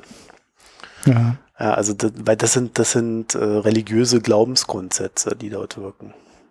Das ist halt äh, dann äh, nicht mehr der Glaube an Gott, sondern der Glaube an den Neoliberalismus, aber es hat die gleiche Auswirkung. also von ja. daher, äh, äh, so lustig das immer alles so klingt, so auf so, so einen Psychotest dann zu gehen und alles, aber äh, das hat schon knallharte Auswirkungen auf unser, auf unser gesamtes Gesellschaftssystem. Ja. ja. Und natürlich findet ja, sich halt dann, dann ja. Du hast dann viel zu wenig Querdenker in so großen Firmen. Ne? Das, die, die denken halt alle gleich. Und ja, nee, Firmen schaffen dann Abteilungen, in denen sie die Querdenker reinstecken, damit die mal querdenken können und irgendwas ganz Tolles erfinden. Ja, ja das funktioniert aber irgendwann nicht. Wenn du, wenn du 15 Jahre in so Strukturen drin steckst, dann kannst du nicht mehr querdenken. Also ja, ich habe auch noch nie so gehört, dass aus diesen Abteilungen irgendwas Gescheites rausgekommen ist. Ja. Aber alle Firmen haben das in den letzten Jahren eingeführt alle großen. Ja, es ist ja jetzt wieder total hypig. Also es war ja vor 15 Jahren mal ein Thema oder vor 20, als die Startup Internet New Economy Bubble war, da haben alle so, äh, haben alle so Abteilungen gegründet und ne, Future und weiß ich nicht was, bla bla bla. Mhm. Und äh, naja, jetzt haben wir wieder das gleiche ähm, Thema. Die Hightech sind wichtig. Google fängt auf einmal an, Autos zu bauen. Die deutsche Automobilindustrie wacht auf und dann werden Innovationszentren gegründet und ja, es gibt ja bald keine Stadt mehr, die ähm, nicht irgendwelche Fintech-Labore ähm, gegründet hat, wo dann auch alle großen Banken jetzt unabhängig von der ganzen Bürokratie total in die Zukunft durchstarten. Ach, Und ähm, ich, ich sage das gerade so ein bisschen hämisch, aber ich habe ein bisschen Angst, dass das so läuft wie vor 15, 20 Jahren. Und äh, ja, ja dann dreht sich der Wind und dann haben die es alles wieder vergessen. Und das läuft ja. wieder genauso weiter wie vorher. Genau, ja, so ist es doch immer. Im Moment haben wir die Blase. Ne? Ich hatte auf, auf Twitter auch so eine kurze Grafik äh, retweetet. Wir haben jetzt in Amerika wirklich fünf Internet-Hightech-Companies als die wertvollsten Firmen die es gibt. Also das ist super extrem. Wir haben äh, Apple, Google, Microsoft, Amazon, Facebook. Bei Platz 4, 5 bin ich mir im Moment nicht ganz sicher, ob die Reihenfolge richtig war. Aber wir haben wirklich fünf Hightech-Internet-Firmen, die die höchstbewertesten äh, sind an der Börse. Das ist schon eine sehr extreme Zahl. Das ist fast so wie damals ähm, in der Bubble 1999. Da waren halt auch nur Firmen aus äh, drei Bran Branchen noch interessant und niemand wollte Bayer oder BASF oder irgendwie so alten Kram haben. Das war halt alles Old Economy. Alle wollten New Economy haben. Und in den USA hat man das jetzt eigentlich wieder ähnlich. Wir haben keinen Automobilkonzern mehr, der wichtig ist in, den, in Amerika. Äh, nicht mal als Berkshire Hathaway als äh, Finanzfirma ist noch drin. Ähm, wer war noch wertvoll? Äh, ExxonMobil, das war damals die Firma, die Apple überholt hat, ähm, als die Nummer eins, also wertvollste Firma der Welt wurden. Da war ExxonMobil noch die Nummer zwei. Inzwischen ist die Nummer zwei Google und ExxonMobil ist nicht mal mehr in den Top 5. Ähm, ist schon, schon aber bei uns haben wir doch auch so eine ähnliche Entwicklung, aber das sind halt diese Hypes, wo sich die Leute dann alle draufstreiten, also äh, äh, drauf äh, werfen. Stützen, du hast ja jetzt die Woche, äh, ja, am 16. August war das, das ist gestern, Zalando löst Metro als wertvollsten Handelskonzern ab. Ja. ja. Und die sind eine Klitsche gegen die Metro, ne? Ja. Die Metro ist halt ein riesen. Ja, aber bei der Metro hast du halt äh, so, so ein Einkommen ja, wo du, wo du einfach sagst, naja, das machen sie halt und vielleicht machen sie noch fünf Prozent mehr oder hast zehn Prozent nach unten das Risiko. Und äh, bei Zalando hast du halt Wachstum und weißt nicht, wo es endet. Und diese Projektion reicht halt dafür aus, da irgendwie die Kurse so ins Absurde hochzutreiben. 9,2 Milliarden sind sie wert. Ja. Ich glaube, ja. äh, die hatten doch da in dem einen Quartal, das hatten wir da mal besprochen, so irgendwie 40 Millionen Gewinn oder sowas. Ja, also wenn sie 120 Millionen Gewinn machen oder lass es 200 Millionen sein, also da müssen sie schon ganz schön viele, Jahr, viele Jahre arbeiten, um äh, die Bewertung dann reinzuholen. Ja, vor allem haben die auch gar nicht mehr so das wahnsinnige Wachstum. Ne? Die, ich habe mir die Zalando-Zahlen nochmal angeguckt, äh, weil das ja auch einer der wenigen interessanten Firmen in Deutschland ist, wo man mal ein bisschen spekulieren kann und mal Wachstum mhm. sehen kann. Ja, ähm, und das ja. Wachstum die sind bei 25 Prozent. Also das ist bei weitem keine Firma mehr, die ähm, sich irgendwie Große jedes Jahr ähm, Umsatz verdoppelt ja. oder sowas. Ne? 25 Prozent. So dolle ist es auch nicht. Ne? Tja. Klar, sie achten jetzt auf ihre Profitabilität. Weil sie an der Börse ähm, sind. Ja. ja und äh, in Deutschland sind sie ja profitabel.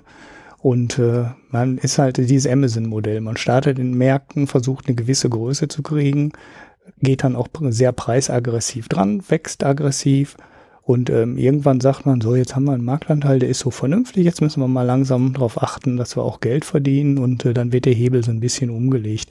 Und das siehst du jetzt bei Zalando halt auch. So die, die Märkte, die sie als erstes angegriffen haben, die werden jetzt so langsam profitabel. Und äh, ja, in den anderen Märkten wird halt noch fleißig investiert im Ausland. Ähm, deshalb macht man über alles, sind die Gewinne, wenn sie überhaupt welche haben, ähm, ja, doch haben sie. Ich habe die äh, Earnings per Share hier rausgesucht. Mhm. Äh, sind die noch überschaubar, aber man sieht, die können profitabel werden und die können mal irgendwann fünf Prozent Marge haben oder sechs Prozent. Was ja immerhin ganz schön ist, weil da wäre die Metro froh drüber, wenn die fünf Prozent Marge hätte. Ja, ich, ähm, ich kenne Einzelhandel immer so, wenn es gut läuft, ein Prozent. Ja. Ja, die Metro hat, ähm, ich, beim Metro habe ich noch dieses Kurs-Umsatz-Verhältnis rausgesucht. Und das liegt bei der Metro bei 0,11. Ne? Also die Firma ist 9 Milliarden wert und macht äh, dann hochgerechnet irgendwie 90 Milliarden Umsatz. Das ist schon äh, ähm, eine Bewertung, die du sonst nicht findest. Also es gibt keine Firma, die an der Börse ähm, vom Kursumsatzverhältnis so niedrig ist wie die Metro. Und aber das ist eine generelle Geschichte bei Handelskonzernen. Die sind meistens so bewertet, weil es bleibt halt auch nicht viel übrig. Ne? Und wenn du Geschäfte betreiben musst, dann laufen die Mitarbeiter rum und du musst die Miete bezahlen, du musst die Grundstücke bezahlen und und und. Das ist halt alles teuer. Und äh, wenn du das schaffst, ähnliche Preise online zu nehmen, verdienst du online einfach mehr Geld, weil du bist billiger. Da geht kein Weg dran vorbei. Ja. Gut, jetzt haben wir irgendwie ein, ein, eine Hörer, äh, ein Hörerfeedback kurz oder ein, eine Ergänzung zur letzten Folge reingehauen und dann noch gleich eine News verarbeitet damit. Wahnsinn. Wahnsinn. und das, und das so völlig, völlig aus dem, aus dem Nichts heraus. Ich hoffe, die ja. Hörer nehmen uns das nicht übel. Ähm, ja, dann lass uns doch gleich mal mit den News weitermachen. Ähm, äh, wir haben bei Nord Stream, das hatten wir mal in einer der letzten Folgen als Thema Nord Stream 2.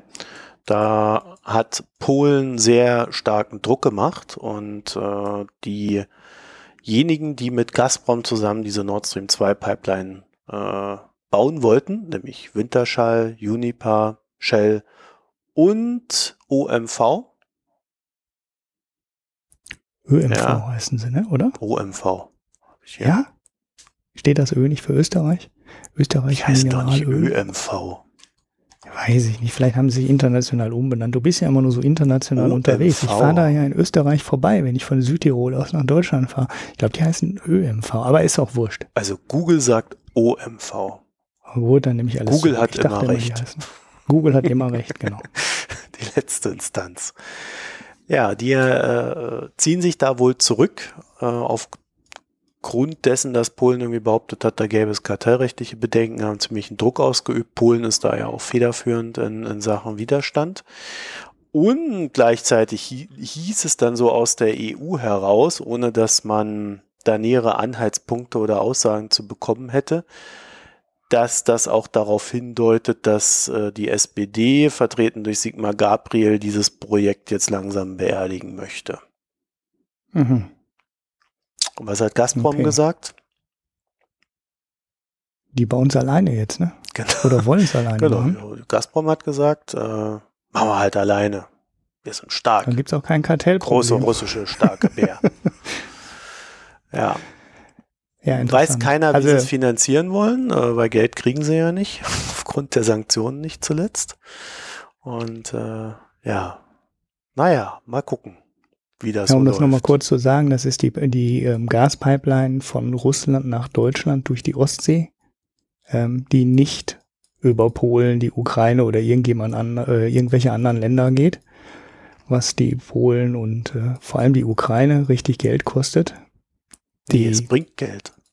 Ähm, also wenn die Nord Stream 2 bauen so, würden ja. unter der Annahme, weil die Ukraine hat im Moment, glaube ich, zwei Milliarden Dollar ja, Durchleitungsgebühren, so, so die die bekommen. Und wenn die Pipeline direkt durch die Ostsee gehen würde, ähm, wären halt die, äh, würde, würde das halt in Deutschland ankommen, von Deutschland aus verteilen und Deutschland wäre halt der Profiteur. Und äh, die Gasdurchleitung durch die Ukraine konnte gesenkt oder möglicherweise komplett abgeschaltet werden. Ähm, und dann hätten die halt ihre Einnahmen nicht mehr und äh, das ist halt ein armes Land und zwei Milliarden sind ja, viel Geld. Aber es geht nicht nur darum, sondern es geht auch äh, in, der, in der EU geht es um die Versorgungssicherheit.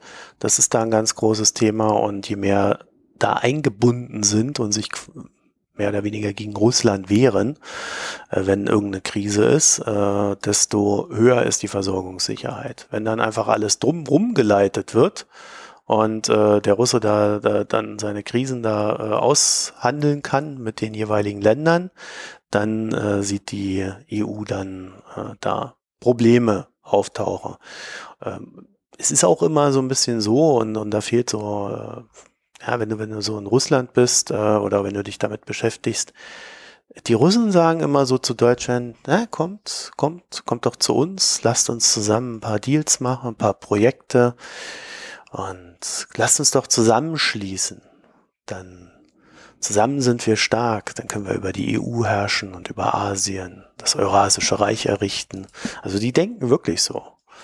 Und mhm. äh, diese, diese Nord Stream 2 äh, würde denen in ihren Gedankengängen sehr reinspielen. Und äh, für Deutschland ist es natürlich eine Versuchung. Und dass das Ganze über Sigmar Gabriel läuft und Merkel sich bis heute da nicht essentiell zu geäußert hat, äh, finde ich auch wieder sehr faszinierend. Wobei sie natürlich wusste, dass das Ding äh, mit hoher Wahrscheinlichkeit in der EU eh beerdigt wird. Sie also nicht sich damit beschäftigen muss, Sigmar Gabriel zu beerdigen. Ja. Schon wieder so ein Typen. Ja, man, man nennt das ja bei Merkel oft aussitzen, aber ähm, die lässt auch sehr häufig einfach andere für sich arbeiten. Genau, ja, sie macht das doch ganz clever. Also das ist nicht, weil sie nichts tut, sondern sie weiß, dass sie nichts tun muss. Genau, dass jemand anders etwas tun wird und gezwungen Genau. ist, etwas zu tun. Dann sagt sie halt auch, was soll ich mich drum kümmern und mir Feinde machen? Genau, Die Nummer fährt doch eh vor die Wand. genau. Und alle anderen fallen halt, äh, fallen immer gerne wieder drauf rein. So, was haben wir noch? Ölpreisverfall. Der Ölpreis steigt ja wieder. Ich habe extra nachgeguckt. Der ist dann wieder von, von knapp 40 ist er dann wieder jetzt hoch auf, ja, je nachdem welchen man nimmt, 46. Ähm, das ist der WTI, glaube ich. Ja, das muss der WTI sein. 46 Dollar, 46,5. Und zwar just in dem Moment, wo Saudi-Arabien vermeldet hat, äh, dass sie noch nie so viel gefördert haben wie jetzt gerade. Äh, und auch, also der, also sie haben 10 10,67 Millionen Barrel am Tag gefördert. Das ist wohl irgendein neuer Rekord. Und ähm, die Iraner haben auch vermeldet, dass sie ihre Fördermenge mittlerweile auf über 7 Milliarden gesteigert haben. Dazu vielleicht auch noch kurz der Hinweis, wir hatten das auch schon in einer der letzten Folgen, äh, momentan steigt der Öl, also momentan steigt der Ölpreis, um das noch zu Ende zu bringen, weil jetzt alle davon ausgehen, dass wenn die Saudis so viel fördern, dass man dann kurz vor einer Einigung steht über eine Fördersenkung. Aha. Das ist das typische um die Ecke Denken der Börse.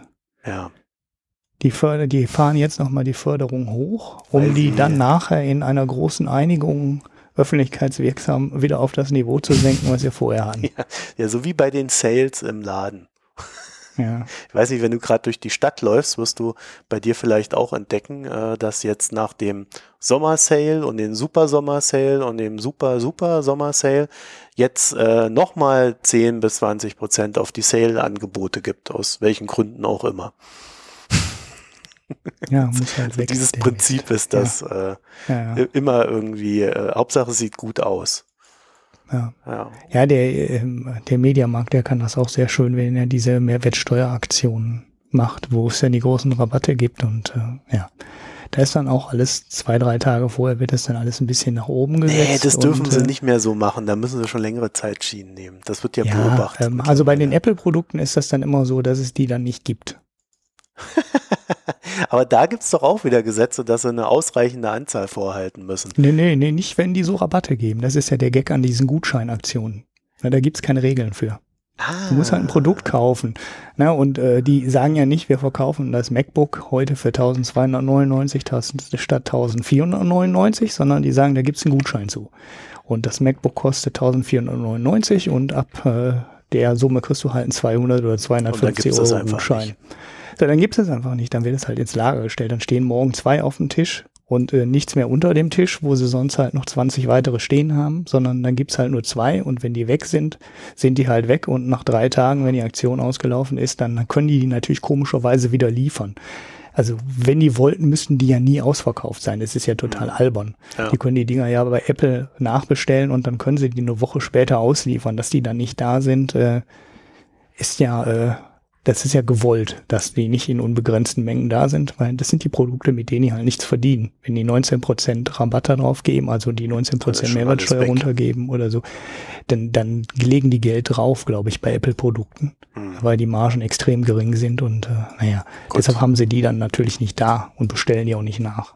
Gut, also in Saudi-Arabien und die OPEC macht das jetzt so ähnlich wahrscheinlich. Naja, Ja, ich weiß nicht, ob sie es so machen. Äh, Ich bin da noch nicht so sicher. Ich bin der Meinung, dass äh, der, der Ölpreis oder diese Ölförderung äh, sehr stark mit auch mit diesem Syrien-Konflikt und dem Jemen-Konflikt verknüpft ist. Und es sieht momentan nicht so aus, als ob man sich dort einigen will. Und deswegen werden alle weiterhin ihr Geld brauchen, um diesen Konflikt führen zu können. Und äh, der Iran ist, glaube ich, auch noch nicht ganz so weit zu sagen, äh, ich mache mit bei einer Förderkürzung oder bei einem Stopp der Förderung, sondern ich denke mal, sie werden das jetzt erstmal so auf 10 bis 15 Millionen Barrel am Tag hochziehen und sich dann erst an solcherlei beteiligen. Das ist natürlich äh, ziemlich viel, weil äh, die OPEC äh, als Gesamtes, die machen äh, so um, um die 31 Millionen Barrel am Tag. Ja, also der Iran ist schon zweitgrößter jetzt wieder, oder? Hinter Saudi-Arabien. Weiß ich nicht. Hast du das im Kopf? Habe ich nicht im Kopf. Ne. Ja, ja die wollen wahrscheinlich. Ähm, naja, ja, die haben ja sehr viel anschauen. nachzuholen. Die haben jetzt die ganze Zeit die Sanktionen gehabt. Ich Ja. glaube, sie hatten letztes Jahr auch einen ausgeglichenen Haushalt. Das heißt, die haben auch überhaupt keinen finanziellen Druck im Gegensatz zu allen anderen. Und äh, jeder will gerade mit ihnen Geschäfte machen. Und Ja. dadurch äh, Naja, gut. ist das natürlich wundervoll. Ja, Finanziellen Druck werden die aber trotzdem haben. Also Nö. ich meine, nach den Sanktionen ist da, glaube ich, so viel äh, stecken geblieben, was Infrastruktur angeht. ja, sie haben, Ja, naja, aber da, der dazu, Nachholbedarf dürfte. dazu holen sie sich ja ne? den Westen rein. Das finanzieren Ja. wir denen doch. Und dafür dürfen wir dann mitfördern. Ja. So läuft das doch. Naja, Ja, da gibt es jedenfalls auch noch schöne Spielchen. Äh, Israel und, und Iran und äh, was auch immer da, da noch so im Hintergrund läuft. Also da, da passiert gerade sehr viel. Das, äh, vielleicht finden wir da irgendwann auch nochmal einen Platz, wenn sich's anbietet. So, damit hätten wir das auch. Gab es noch eine News? Hast du noch was? Nö, News gab es jede Menge, aber auch äh, so meine, wahnsinnig viel interessante, ist in der letzten Woche ja- gar nicht passiert. Ne? Wir wollen ja ja nur die interessanten Sachen hier besprechen. Ja, in meinem Urlaub ist so viel passiert, aber da wollte es kein News Roundup machen in der ersten Folge. Wir Jetzt in der so letzten Woche war, Stunden. die war relativ übersichtlich, fand ich. Da ist so wahnsinnig viel dann nicht passiert. Tja. Naja, aber äh, wir wollen ja auch mal wieder eine kurze Folge machen. So, Ja, dann. wir sind schon wieder über eine Stunde, oder? Weit, ja, aber noch nicht bei zwei Stunden. ne? Ja. So, Wir wollten aber eine Stunde machen eigentlich. ja gut, dann hören wir jetzt auf. Da hören wir jetzt auf. genau. dann hören wir jetzt einfach auf. Äh, Also dann bis nächste Woche. Nein, Nein? so schnell nicht. Doch, doch. Eine News habe ich noch. Eine News Ihr sollt euch gefälligst in meinem Bundesliga-Tippspiel anmelden. Alle. Alle. Geht auf mein, geht auf meinen Blog. Nein, wir machen einen Link äh, in die Show Notes. Okay. Wenn ihr Lust habt, ein Bundesliga-Tippspiel zu machen, macht bei mir mit. Ich brauche frisches Blut. Okay. Ich brauche Gegner. Ich habe letztes Jahr, letzte Saison mit einem so unfassbaren Vorsprung gewonnen. Ich brauche ähm, angemessene Gegner. Also meldet euch an und schlagt mich. Okay, das äh, wollen wir jetzt nicht allzu wörtlich nehmen. Sonst wird's komisch. ähm, naja, also wenn wir schon noch dabei sind, dann äh, denkt doch auch bitte dran, dass wir äh, auf iTunes vorhanden sind und ihr uns dort Sternchen geben könnt. Darüber freuen wir uns immer, weil uns das in diesen Sichtbarkeitsdings von iTunes irgendwie äh, nach oben befördert. Keiner weiß, wie es funktioniert, aber jeder hat da irgendwie eine Annahme und Sternchen helfen vermutlich. Genau. So, und das andere ist, ihr könnt natürlich auch auf unsere Internetseite gehen und dort findet ihr oben rechts ein Wort namens, ähm, wie haben wir es denn genannt? Unterstützung. Und dort äh, findet ihr so die ersten zwei Sachen, wie ihr uns unterstützen könnt. Das heißt, einmal ihr könnt einen Dauerauftrag einrichten, einmal könnt ihr uns was über PayPal zukommen lassen. Und weißt du was, ich habe noch nicht ein einziges Mal nachgeguckt, ob überhaupt ein, äh, irgendwie Geld gekommen ist. Ähm, Wir sollten doch eine Mail kriegen, ne? oder kriegt man die nicht? Nee, aber nicht, wenn Also es ich aufs glaube, über Konto den Button geht. bekommt man eine Mail. Ja, nicht, wenn es aufs Konto Die- geht. Also, ja, aber die Zahl, ja, so, okay. Direkte Überweisung aufs Konto kriegen wir Genau. natürlich nicht mit. Das hätte ich mich doch jetzt schon PayPal längst hat noch bedenkt. keiner was bezahlt. Ja. Ah, über PayPal hat noch keiner was. So. Und dann findet ihr unterhalb des Podcasts äh, von diesem iTunes, äh, äh, iPod, äh, nee, wie heißt das? Podlove, meine Fresse. Den Podlove Player. Ich bin ja völlig durcheinander gekommen. Darunter findet ihr dann noch äh, so Wunschlisten, soziale Netzwerke, also so Twitter, Facebook, wo ihr uns findet. Da könnt ihr uns dann äh, folgen oder mit Geschenken zuschütten oder könnt uns lieb haben und äh, uns nette Nachrichten schicken. Oder Kritik. Ja. Schickt uns gerne auch Kritik oder schreibt sie in die Kommentare rein, weil davon lebt die ganze Sache auch. Und dann könnt ihr uns natürlich auch Komment äh, äh, Themen vorschlagen, die wir dann vielleicht nächstes Mal behandeln. Und wie ich gesehen habe, ist die Abstimmung zum Finanzblock Award äh, schon gelaufen. Die ist schon fertig. Habe ich keine Mail drüber bekommen? Schau an. Nee, du, du, dir wird ja nicht gesagt, dass du gewonnen hast oder verloren hast. Nein, das, das ist, äh, aber stimmt, ich habe auch keine Mail bekommen. Oder kann man da noch? Ach nee, man kann Dass die noch. Abstimmung gestartet ist, Nee. äh, da habe ich nämlich auch keine drüber Entschuldigung, ich habe das verwechselt. Äh, Ich habe gesehen, dass ich meine, sie. das läuft bis zum 30. oder sowas, noch Ja. relativ lang. Ich habe ja, äh, gu- ich habe ja abgestimmt und dann ist ein Cookie drin, dass du abgestimmt hast und äh, deswegen so, ja, dachte ja. ich jetzt, ja. Also ihr könnt noch, wenn ihr es nicht habt, deswegen stelle ich es wieder rein, beim Online-Voting für den Publikumspreis teilnehmen, beim Finanz Award der Comdirect Bank Und wenn ihr uns nicht unterstützen möchtet, weil wir äh, zu kurz Podcasts machen, dann könnt ihr den André Kühnlenz, der jetzt seinen Job verloren hat äh, oder verlieren wird oder, oder vielleicht arbeitet er dann für die Presse, jedenfalls mit seinem Weitwinkel-Subjektiv-Blog unterstützen. Der Arme. Ich stimme gleich mal für ihn ab. So. Jetzt ja, sind wir aber fertig, oder? Ja, jetzt sind wir fertig. Also dann bis nächste Woche. Folgt Tschüss. uns, gebt uns Kommentare und äh, bleibt uns wohlgesonnen. Ciao.